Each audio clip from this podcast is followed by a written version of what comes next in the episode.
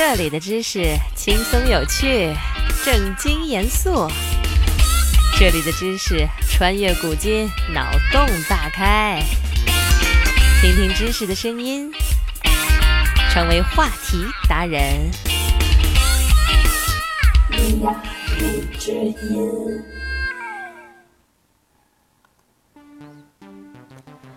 对于一张纸最多折叠七次，不知道从什么时候就听说了，不过一直没有验证过。今天特地查阅一些资料来研究一下。如果一张纸足够大、足够薄的情况下，可以折叠无穷次，这是一个理想状态。但是理想很丰满，现实很骨感。现实中根本就不存在那么大、那么薄的纸。如果你拿张纸亲自测验一下的话，就会惊奇的发现，一般折叠很难超过七次。力气很大的人的话，最多也就八次到九次。但是如果一张标准的 A4 打印纸的话，一般人都不会超过七次。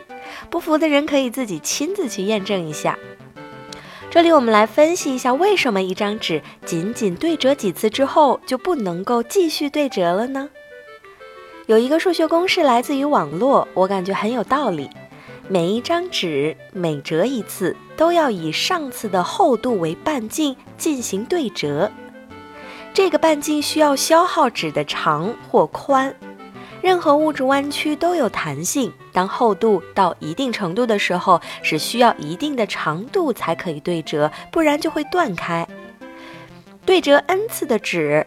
比相同层数简单叠放的纸的弹性呢都要强很多，而且它的厚度也不可能是以理论上的二的 n 次方的方式增长，所以到一定厚度后，人手就很难再折叠了。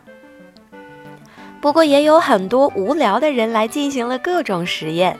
我看到过两个视频，一个是借助液压机把一张 A4 纸对折了七次，但是第七次不是用人力来完成的；而另一个视频是成功的超过了七次，不过不是 A4 纸，而是一张很长很长的卷纸。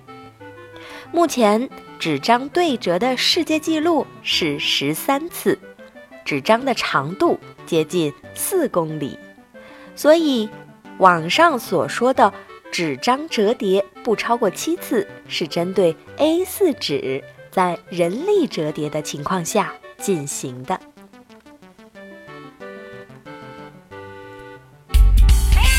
学习一个新知识，进入一个新世界。